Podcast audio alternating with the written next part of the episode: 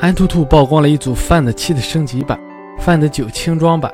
该机配备了高通骁龙八二零处理器，1080P 的分辨率显示屏，3GB RAM、32GB ROM 的内存组合，400万像素前置摄像头加1600万像素主摄像头的组合，运行安卓6.0系统。OPPO 在 MWC 大会上推出的 Smart Sensor 图像芯片防抖技术和 WOSI 闪充有可能配备在该旗舰产品上，怎么看起来有点像一加三呢？国产手机现在不仅拼颜值、配置、价格，代言人也掀起暗战。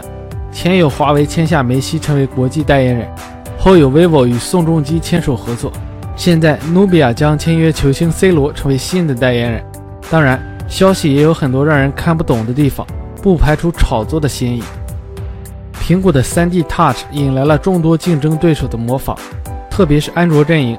之前有消息称，安卓7.0在本月亮相时。将迎来这项重磅的新功能，但知情人士爆料，这项功能不会是安卓 N 的首发功能，其会在以后升级时添加进去。这难道是谷歌还没有优化好呢？传闻已久的格力二代手机最终或以全新的品牌形象上市。格力电器董事长通过董明珠自媒体宣布，邀请广大用户为格力二代手机命名，建议每个人给出不超过五个字的名字。据知情人士透露。